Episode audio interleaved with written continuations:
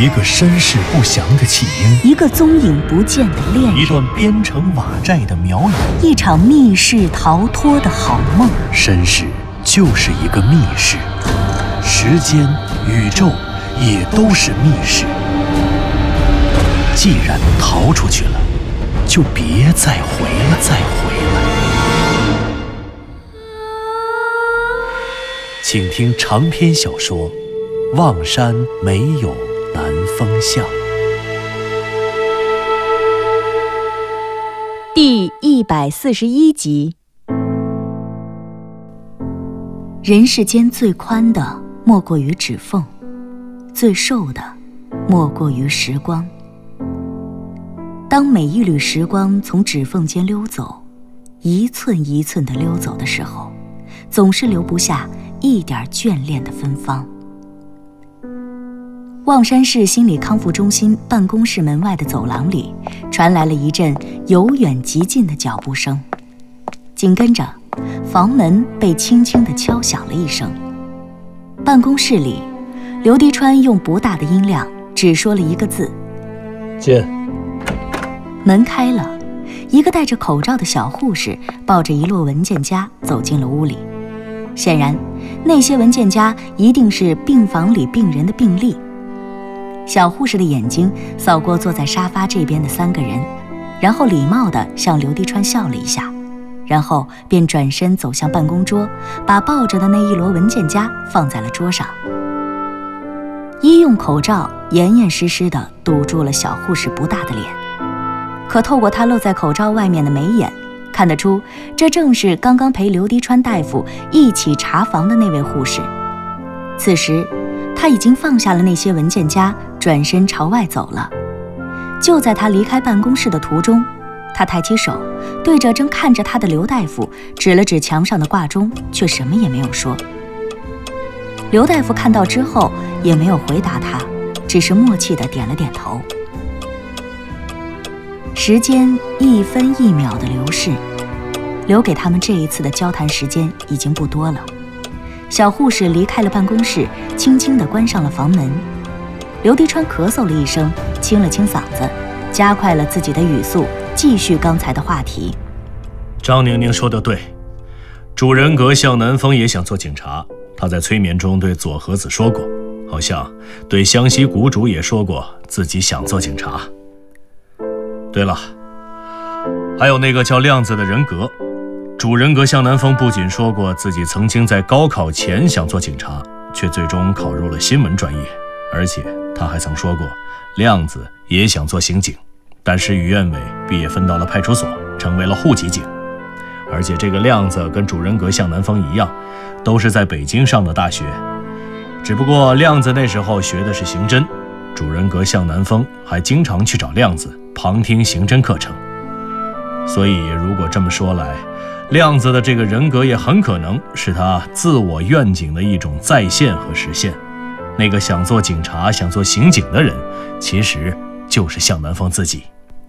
如张妈妈所说，应该是初高中时期的自己。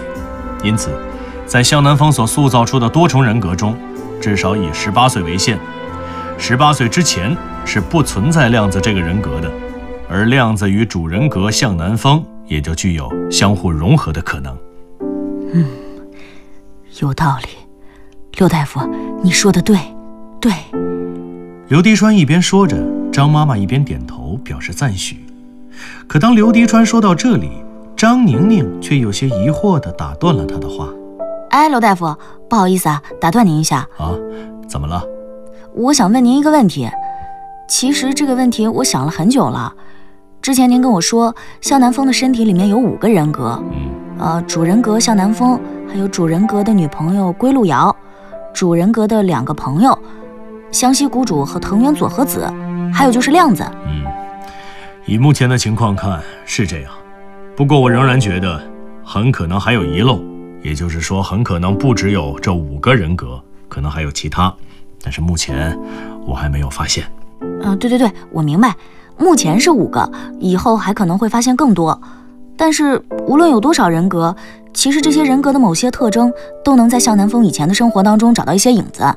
对，或多或少的影子。有些是影子，有些可能是倒影。就比如说，向南风小的时候想当刑警，但没当上，所以他的两个人格——主人格向南风和亮子，一个想当刑警，一个干脆就已经当上了警察，却没能成为刑警，这就算是影子吧。那么倒影呢？我随便来举个例子，好比他小时候明明很喜欢小狗，比如他小时候养过一只小狗当宠物，或者特别想养但是没养成，结果恰恰相反。那个叫归路遥的人格就吃狗肉，当然这只是个假设，我们不知道向南风小时候是不是特别喜欢小狗。说到这里，刘迪川看了看张老师，张老师又深深的点了点头，显然他也没有印象向南风小时候比其他小朋友更喜欢小狗，或者干脆有过饲养小狗的经历。这个时候，听刘迪川解释的张宁宁有点着急了，她摇着头辩解道：“不是，不是，刘大夫，我要问的不是这个，我是想说，就在您目前发现的这五个人格里面，主人格向南风，还有归路遥、藤原佐和子这些，这些都没有问题，就有一个人格，我想问您，您说这个向南风脑子里的人格，可不可能就是现实中的某个人？他只是在脑子里妄想了一个现实中的人呢？”什么？不可能，这不可能。多重人格障碍患者的每一个人格，可以在他们的成长经历中找到相关的影子，但绝不可能找到一个真实的人。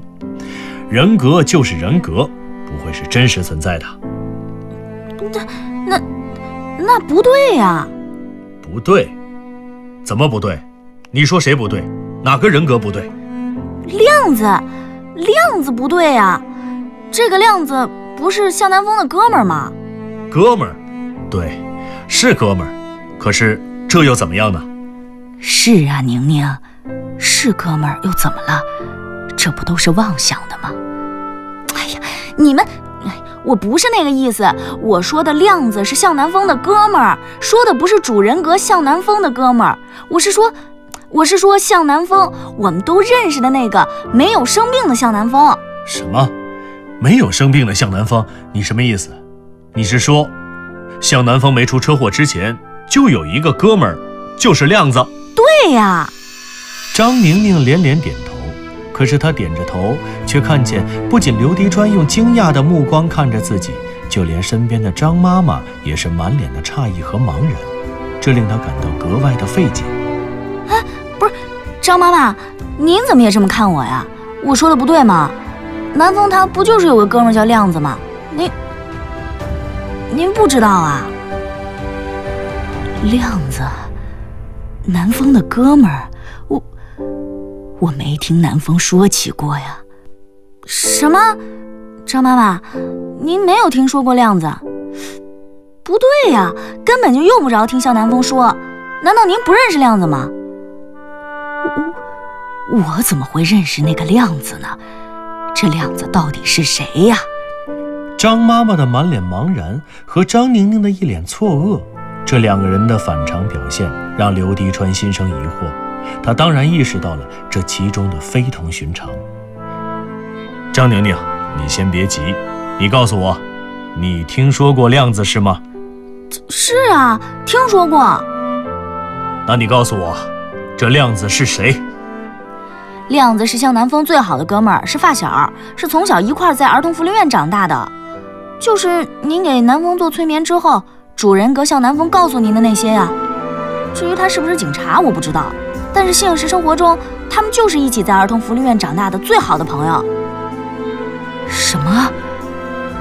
不，不，福利院的孩子，这怎么可能呢？你。你记错了吧，宁宁？张妈妈激动的摆手摇头，她言辞决绝的反驳，看她的表情，似乎也不是在撒谎的样子。何况她同样也没有理由撒谎。怎么回事啊，张宁宁？你告诉我，你是怎么知道亮子是向南风一起在福利院长大的发小的？哎，这……哎呀，你们别这么看着我，我说的都是真的。不信你们可以问问我们栏目组其他人。好多同事应该都知道这事儿。我没骗你们，是真的。哎呀，没有人怀疑你在说谎啊，张宁宁，你快说说你是怎么知道亮子是向南风最好的朋友的？你的意思是说，在他出车祸之前你就知道亮子是吗？是啊，我知道亮子，而且我敢肯定，我们栏目组应该有很多同事都知道向南风有个朋友叫亮子。向南风从入职开始，每个月的十三号都会固定的请半天假去看亮子，因为这事儿。所以我们很多人都知道啊，每个月的十三号都请假去看亮子。对啊。刘迪川听到张宁宁的话，不由得倒吸了一口凉气。这究竟是怎么回事？难道亮子不是向南风的一个人格，而是真实存在的人吗？可如果这个人真实存在，为什么向南风出车祸以来这么久，这个人从来也没有出现过？他不是向南风最好的朋友吗？他不该来看看向南风吗？可如果他不是真实存在的一个人，而就是向南风的一个人格，那这个人格竟然出现在向南风出车祸之前，也就是说，向南风的多重人格障碍是在车祸前就已经开始的。天哪，这究竟是怎么回事？具体这亮子是谁，在哪儿工作？这我不太清楚，不过我觉着可以问问栏目组的其他同事，说不准向南风以前跟谁提起过呢。但是向南风每个月十三号的下午都会请假去看亮子，这可是惯例，我们全都知道的。你说谁有个好朋友每个月见面聚一聚，这事儿吧没什么稀奇的。但是每个月都在固定的时候见面，而且为了见个朋友还请假，这倒是挺新鲜的。所以这事儿我记得特清楚。这个，要是这么说，确实是很容易被人记住。刘迪川自言自语的小声嘀咕着，心里却充满了疑惑。此刻他没有像医生一样以职业的态度去思考患者的病情，而是本能的将向南风当成了一个普通人，或者说是一个正常人。一个正常人，为什么会在每个月以固定的时间，而且还是工作日？请假去看自己最好的朋友呢，而且一定要固定在一天，这真是多多怪事。看起来，如果这个亮子是个真实存在的人，要么找到他，一定能够了解向南风或成长过程中一些不为人知的隐秘经历。可问题是，这个人真的存在吗？如果真像向南风说的那样，这亮子是他最好的哥们儿。是福利院一起长大的发小，为什么福利院的老师张妈妈对这个人完全没有印象？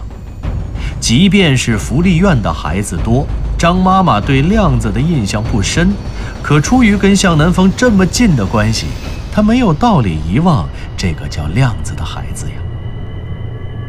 显而易见，在刘迪川思考这些问题的时候，突如其来的变故让张宁宁。也有了同样的疑问，他满以为自己说出的问题应该引发张妈妈的共鸣，可他万万没有想到，张妈妈居然矢口否认福利院里有过一个叫亮子的小孩。于是，这个时候张宁宁还是心有不甘。张妈妈，您真的不记得亮子吗？我觉得不可能啊，南风在出车祸之前，精神上那是绝对正常的，对不对？对，对呀。那时候南风好的很呐，是啊，那他那时候怎么可能骗我们呢？他分明就是有个哥们叫亮子。哎，张妈妈，您是不是忘记了？要不咱们再回福利院查查档案，看看这亮子到底是谁？这个不可能啊！我带过的孩子，那怎么可能说连名字都记不住了？当然，查是可以查的。不过，真是没有一个叫亮子的孩子。嗯，会不会是外号？这亮子原本不也就是个外号吗？档案呢？不妨查一查。亮子这个人，无论是否存在，对南风的病情都至关重要。张宁宁，我还得问问你，你说栏目组很多人都应该知道南风在每月十三号去看望亮子的事情，也就是说。很多人都应该听说过亮子，那么，你告诉我，向南风在单位除了跟你走得比较近，还有谁和他走得近？最有可能知道亮子身份和更多事情的人。跟南风走得近的同事，嗯，啊，要说跟南风走得近的同事，我还真想到一个。南风呢，跟我认识时间长，不过跟这个人走得近，私交也相当不错。哦，你是说，是小东？哎，对，张妈妈，你也听说过？嗯，南风常跟我说起，我还说让他带小东来家里做客呢。不过后来听说，听说他调走了。哎，你们说的是？啊，是李小东，他是中央人民广播电台《诗遇见歌》节目的制作人，藏也藏不住的主持人。他之前两年曾经到望山广播电视台指导工作，在望山这两年一直跟南风走得挺近的。南风出了车祸之后，在中心医院住院，他还来过望山两次，来探望南风呢。我想亮子的事儿，李晓东应该知道吧？哦。原来是这样，这么说，这个李晓东现在不在望山。对，去年秋天就回北京了。啊，你有他的电话？嗯，我有他电话。今天晚上我就问问他，问问他关于亮子的事儿，南风都跟他说过什么。好，那太好了。我想这件事很可能是一个重要的突破口。人的心理世界远比生理要复杂的多，想治好多重人格障碍是一件非常困难的事情。不过，我想我们都会全力以赴的。现在这样，张妈妈，您帮着查一查福利院的档案，也好好回忆一下南方小的时候都有过怎样特别的经历，有过什么重大的挫折。哎，张宁宁，你就赶快落实一下这个量子的问题，他究竟是真实存在的一个人，还是在车祸之前好几年就出现了的人格？这一点至关重要啊。嗯。没问题，我一定落实。我争取从李晓东那儿找到线索。如果能找到量子，有他的帮助，肯定能治好南风的病。我还是相信南风是因为车祸才这样的，所以我觉着亮子就是一个人，不是人格。张宁宁笑着，笑容有些苦涩，却又充满了坚定。而这个时候，张妈妈则担心地问刘迪川：“啊，刘大夫啊，那您下一步打算怎么治疗啊？”还是用药吗？对，当然要用药了。不过最关键的是，我还是要继续给向南方做催眠。也就是说，他和他那个苗国的故事，必须要继续下去。因为只有他和他们那些人格继续下去，我才能发现他究竟有多少人格，也才能让他在他自我的梦境世界里，从侧面亲口告诉我更多的他不为人知的成长经历。只有知道这些，我们才能救他。也就是说，南风要在他的梦境苗国里完成一次自我救赎。对，一个看似荒谬的梦境，一场并不荒诞的救赎。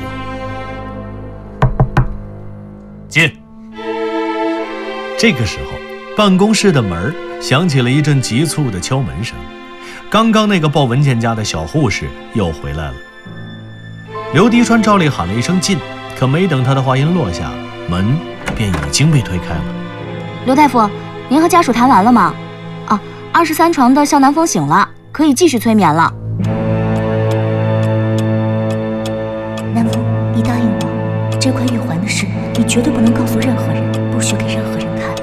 交给任何人。南风哥，你有没有想过路遥为什么来找你？你真的是向南风吗？我去过南风巷。我去过南风巷，南风哥，你自己好好看看那首诗。